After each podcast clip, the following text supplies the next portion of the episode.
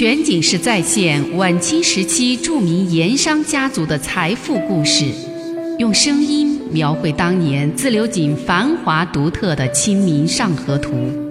据王瑞小说《盐商世家》改编，悦享九零八自贡文化旅游广播为您倾情演绎《自流井往事》。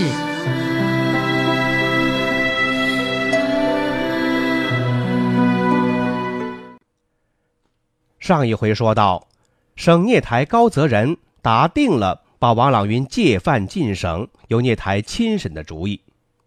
公文还没发出，两天后，王家驻省师爷文子树赶巧得到了这个消息，他赶紧连夜写了一封长信，要把消息通报给二夫人和三老爷。第二天一早，他把信给装好，安排一名得力家人骑快马赶回自流井送信。文子树交代说：“务必在两天之内要把信交给二夫人或者是三老爷手中。”在新南门王氏使馆的后院里，文子树专门设有一间马房，平时养着两三匹好马，这是特地养来为省城和五百里外的自流井传信的。这些马都是两种快马，是通常所说的日行千里、夜跑八百的好马，和官府驿站的驿马那也是不相上下。省城和自流井相距五百多里，如果是事情紧急，一天一夜就能到；如果不那么紧急，路上住一宿，第二天中午之前也能赶回自流井珍珠寺王家祠堂吃午饭。王家眼下的当家人是二夫人和三老爷，他们在第三天午饭前，在大安寨王家的总账房会客厅里见到了文子树这封告急长信。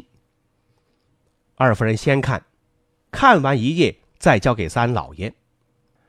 二夫人看信，是一边看一边掉眼泪，信还没看完，已经是泪流满面，泣不成声。等把信全部看完了，二夫人更是放声大哭，泪如泉涌。丫鬟春兰赶紧上来递热毛巾，又送来一杯热茶，让二夫人喝了，稳定一下情绪。关于把王朗云借犯进省。过去也有传闻，但传是传，也曾经让二夫人一度的担忧。但是在变成事实之前，总还是抱有侥幸心理，总是想还不至于如此吧，就这么地一直自我安慰。可现在这事儿马上要变成现实了，这变故突如其来，让他心理上一时之间难以接受。又担心给押到省里，环境情况都不一样了，夫君吃得下这个苦吗？省监狱不比县狱呀，还有能像穆师爷这样上下打点的事儿，案子的前景也更加难测，这可如何是好啊？所以，二夫人悲伤落泪。眼看孙先生和穆师爷联手对付闪帮陈新甲发难，化解了王家的危局。这家里家外的刚刚平静下来，他这个当家人也才稍稍松了口气。没料到省城那边突然平地起波澜，出现这样严重的局面，让他怎能不着急、不忧心？三老爷是个本分的生意人，平时应付点日常警造事务或者是家长里短，倒是勉强可以应付。在这种大变局、大关头面前，他往往都没什么主意，难以独当一面。如今拿着文师爷从省城送来的几张信纸，他是紧锁眉头，苦着个脸。对面二夫人又是哭声不断，泪水连连，他更加不知道如何是好。直到上房来报说午饭已经准备好了，该开饭了，二夫人这才渐渐的止住了哭声，情绪也慢慢平静下来。他接过春兰递过来的热毛巾，擦了擦眼泪，又喝下两口热茶，定了定心神儿，和三哥商量说：“赶快安排人打轿下山去，去找孙先生，找着了马上接孙先生上大安寨议事。”这边吩咐下去，二夫人又对三老爷说：“穆师爷现在在富顺县城那边，我看是不是通知穆师爷也回自流井来商议对策？”三老爷当然表示赞同，他也觉得，恐怕也只有这两个人能解眼下危局，于是也就安排了下去。王陀和秋月正带着一帮家丁和民团团丁，在寨子后面一块空坝子里操练。自打王家核心层搬上了大安寨，秋月当然也跟着来了寨上。王陀因为担心一旦有事人手不够，就让秋月领头组织起了一队女兵。空闲的时候，也随王陀的男兵一起操练。要说起来，也多亏秋月这一队女兵，在一年后对付李兰义军左部围城的几个月，那场有名的大安寨之战中，秋月这队女兵还真发挥了作用，很受王朗云夸奖。王陀操练完毕，回家吃午饭的时候，才听说聂太衙门打算把王朗云借犯进省。他顿时火冒三丈啊，瞪起双眼望着他老子，一下子就嚷了起来：“绝不能把四爷送进省里去！进省以后更是随便官府打整，只有死路一条，整死也不能去。”停了停，他余怒未息，又高声叫骂：“狗东西！官府真把四爷弄到省里去，老子就带团丁在半路上劫囚车，拼他个你死我活！”三老爷怕他再说出什么过分的话来。连忙高声把他给叫住。下午时分，王家派出去的人在炎帝宫茶园找到了孙跛子。他呀，正跟人下围棋呢。三盘围棋下完了，才随接人的轿子上了大安寨。当晚留宿寨上王家公馆客房。穆师爷是第二天晚饭时候才坐轿子上的山寨。王家派去通知的家丁骑的是快马。当天傍晚到了富顺县城，穆师爷接报，又对二毛娃王祥这些留守县城的人做了一番交代。第二天吃过了早饭才动身。穆师爷不会骑马，只能坐轿，两班轿夫轮换抬轿赶路，也差不多用了一天时间。吃过了晚饭，寨上总柜房会客厅里，二夫人、三老爷还有王陀、王卓两个晚辈，再加上穆师爷和孙跛子。几个人齐聚议事，商议的主题只有一个：对聂太衙门借犯进省这个事儿，眼下该如何应对？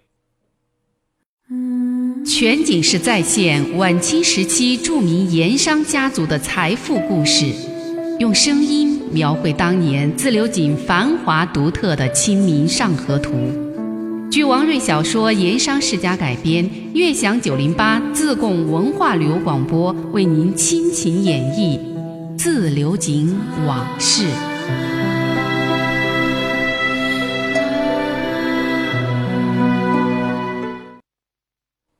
那天晚上，几个人一直商议到深夜，却没有商议出个结果。原因是几个人的意见最终难以统一。孙跛子和穆师爷认为。此次危局发端在省城，尤其是聂太衙门高泽仁那里，那就只能在省城就地解决，得花大力气下大功夫，让他改变主意，收回成命。既然根子在省城，就必须要组织力量转战省城。在如此局面之下，省城就靠文子树一个人应付，恐怕难免势单力孤，有心无力。所以，自流井这边必须有得力人马赴省支援，和文子树联手布局施策。可是，自流井老家这里能派得出去的，而且派出去了能够解决问题的，也就只有孙先生和穆师爷这两位智囊了。哪怕只去一位，从事态来看，也显得势单力薄。况且，孙跛子和文子树他们俩不熟，要是没有穆师爷参与。两个人的配合很可能会产生问题，所以他们俩的意思就非得他们俩一起结伴赴省为好。但是二夫人担心呐，孙先生和穆师爷这都走了，他这里就没了主心骨了。不说大安寨家里，万一县狱中王朗云那里有什么变故，那可如何是好？叫谁去应对？所以他不想让两个人都走。当天晚上，二夫人在床上是辗转反侧，几乎彻夜不眠。她想过来想过去，对派不派两个人一起去省城，想了差不多整整一夜，却还是没拿定主意。不过，到第二天傍晚时分，他就改变了主意，决定让两个人同时上省城，而且事不宜迟，越快越好。为什么呢？原来这天还没到开晚饭的时候，他又接到了文子树从省城送回来的第二封信，仍然是快马专人。昨天下午从省城动身，刚翻过龙泉山，天就黑了。家人王成怕一个人在路上出什么意外，误了大事，只好夜宿简阳贾家场。文子树在这第二封信中谈到了一个新的情况，也就是打探到了高泽仁为什么改变态度。要把王朗云借犯进省的真正原因，文子树找聂台衙门的关系没能探出个究竟，于是他又约了那天向他透露消息的那位文案吴师爷，约他出来在青阳宫茶园喝茶，送了几件自流井的土特产火鞭子牛肉这一类的礼品，还送上了一张一百两银子的银票。吴师爷再三感谢，他很满意，也很在意自己新结识的这位富商师爷朋友。不过，他也说不出高泽仁此番举措背后所隐含的缘由。温子树不泄气，他又找人买通了高家公馆的一位内线，才终于解开了这个谜。聂太公馆的这名家仆那天晚上在府河边一家茶园楼上，向文子树一五一十讲了高家公子高阳怎样被人赌场设局下套，欠了八千两银子的赌债。那帮混混又怎样在公馆里索债吵闹，以其人做后台掏走了三姨太私房银子？三姨太又如何向高聂台哭闹撒泼？最后这近万两银子，包括多还的三姨太那一千两，都是高聂台拿出来的。种种的情况经过，他给讲得活灵活现，生动无比。最后，温子树打发了一个十两银子的红包给这个聂台公馆的家人。温子树这才明白了。高泽仁要把王朗云借犯进省的真实意思，他是想弄出点动静，让王家人拿出银子食财免灾，好补偿自己的亏空。明白了高泽仁的心思，温子树来不及请示自流井的东家这里，自己马上展开了行动。他想办法约了聂台衙门的师爷赵学儒，那位高泽仁身边的心腹，两个人在锦江茶楼的一个单间儿开诚布公的谈了一次。文子树开出的价码是一万两银子，刚好是高泽仁填平儿子高阳赌债窟窿的那笔数目。条件是聂太衙门撤销把王朗云借犯进省的动议。另外，为感谢赵师爷从中帮忙辛苦，另加一千两银子茶水钱作为酬劳。没想到仅仅一天的功夫，赵师爷带信回来，还是在锦江茶楼会面。赵师爷带来的答复是：这事儿。他找高念台谈了，高念台没吱声。下午又问高念台，回话说去找高公馆，通过张管家找三姨太去谈。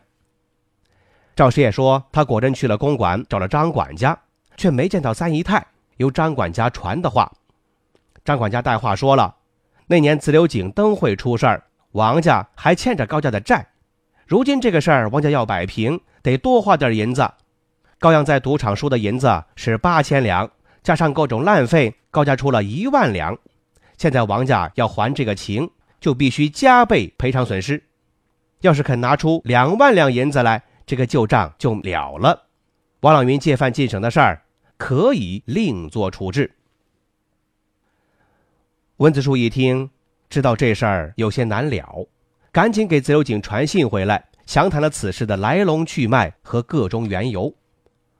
文子树在信里照例说了自己的意见，说是据他看来，用两万两银子只买了一个免去王朗云借饭进省，代价似乎有些太大，不值得。况且如果高念台就此尝到了甜头，尤其是有三姨太张管家这种贪财之人参与进来，说不定今后他再来个狮子大开口，又给弄出什么新花样来。如此一来，恐怕是后患无穷。文子树在信里还分析说，自流井水利局一案了结全案的关键点还在省都和京师朝廷那里，聂台衙门不是最重要的，因为前两者都可以全盘否定聂台衙门的意见。不过眼下既然是聂台高泽人在发难，如何对付高泽人，这还是当务之急。文子树最后说，他一个人在省城有些势单力孤，请求自流井家中近期派得力人员赴省，协同筹划应对眼下危机。全景式再现晚清时期著名盐商家族的财富故事，用声音描绘当年自流井繁华独特的《清明上河图》。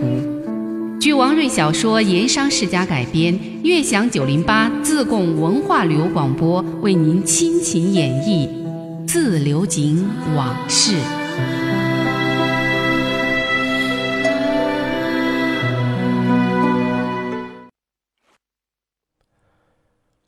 温子树在信里头，他也没有指明说让谁上省城。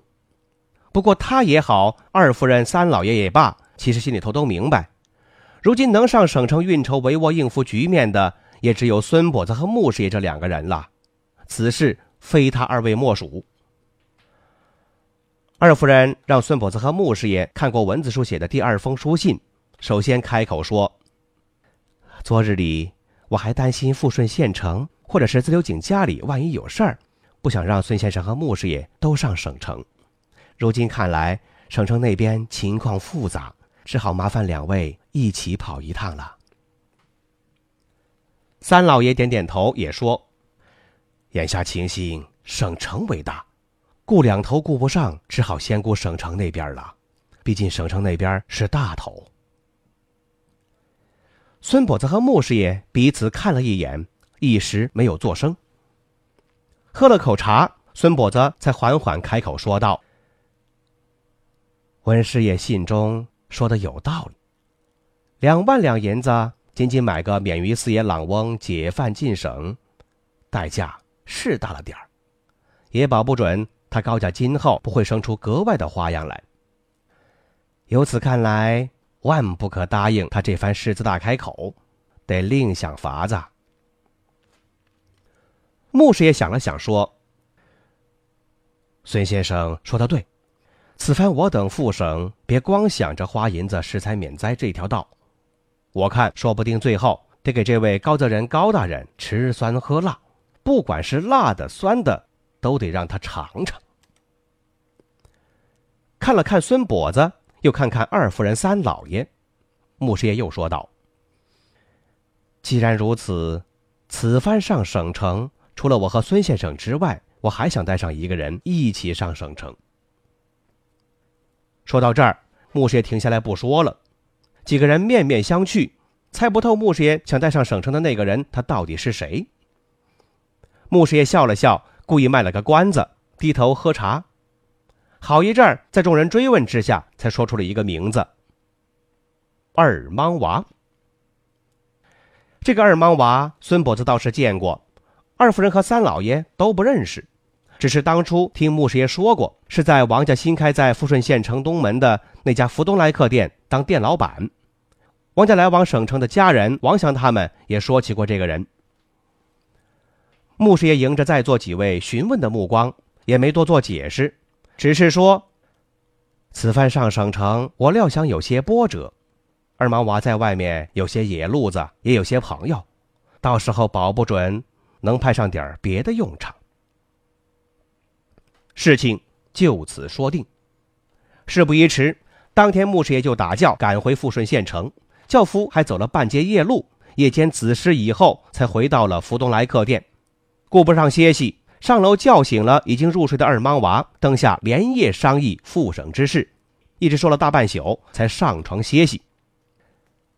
第二天又是好一番忙碌。安排两个人走后的各种善后事宜，又给县狱中王朗云带信，说富顺县城这边包括王朗云狱中的照料种种，一并交给家人王祥负责。安排好这一切，已经是午饭时分。匆匆吃过午饭，两个人上路赶往自流井。二莽娃骑马，牧师爷打轿，轿子行程要慢一些，一直到夜间二更过后，两个人才上了大安寨。到天亮，和孙跛子还有家人王成，就是从省城给王家送信儿那个，四个人结队出发。二莽娃和王成骑马，牧师爷孙跛子坐轿，加上四名轿夫，这就是八个人了，声势也不算小。二夫人、三老爷、王陀、王卓以及包括丫鬟春兰、秋月一众家人，从王家公馆一直送到寨门口，一直目送到不见了人影，那清脆的马蹄声消失在山野之间，二夫人才有点怅然若失的带众人返回公馆。紧赶慢赶，一行人在路上足足走了三天，第四天午饭过了一个时辰，才终于到了新南门王氏试馆。二毛王和送信家人王成骑马要快一些，翻过了龙泉山，成都平原一马平川就在脚下，省城已经遥遥在望。两个人精神大振，说是先行一步给文师爷报个信儿，就拍马先行。在午饭的时候，先一步到了。文子树接到报信儿。知道穆师爷和孙跛子这次都来了，心中一块石头落地，紧锁了几日的眉头才有些舒展开来。陪二王娃吃了午饭，他招呼手下人就忙活开了，忙着准备客房、打扫院里院外，还得安排晚上的接风酒菜，一众人忙得个不亦乐乎。文子树不愿意让穆师爷和孙先生看见驻省机构有什么凌乱的地方。下午，孙跛子和穆师爷两个人还没到。两间客房就已经收拾好了。那个叫王成的家人吃过了午饭，又被文子树安排按原路去接轿子。这个时候已经来报说人已经到了。文子树率一众人等到大门口把人给接住，相见之下那是十分的亲热呀。礼数也周到，早有家人打来洗脸热水，迎到客厅坐定，敬烟献茶，摆上几样糖果、瓜子、杂碟，主客几个人就慢慢的。喝茶闲聊，文子树、穆师爷、孙跛子，这是王三味堂王家智囊谋士的最强阵容了。这几位联手，再加上出身江湖、有些野路子的二莽娃，他们会如何对付省聂台高泽仁呢？咱们明天再说。漫步抚溪河畔，天车脚下。古岩井旁，总会有一种情愫潜滋暗长。那些和盐有关的故事、传说、历史，或凄美，或悲壮，共同诉说着的两个字：家乡。悦享九零八，话说自流井。